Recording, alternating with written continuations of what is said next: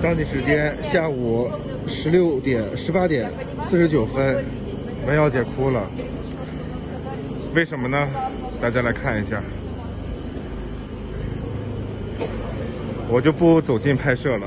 这位是一个，可能是我们帐篷里接待的，哎，我也有点激动，可能是我们帐篷里接待的一个最老的一个，一个，一个乌克兰朋友了。然后八十一岁。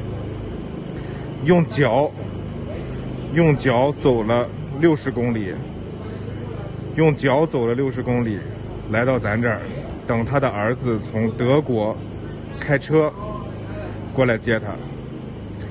哎，文瑶姐一下子，文瑶姐一下子泪奔了。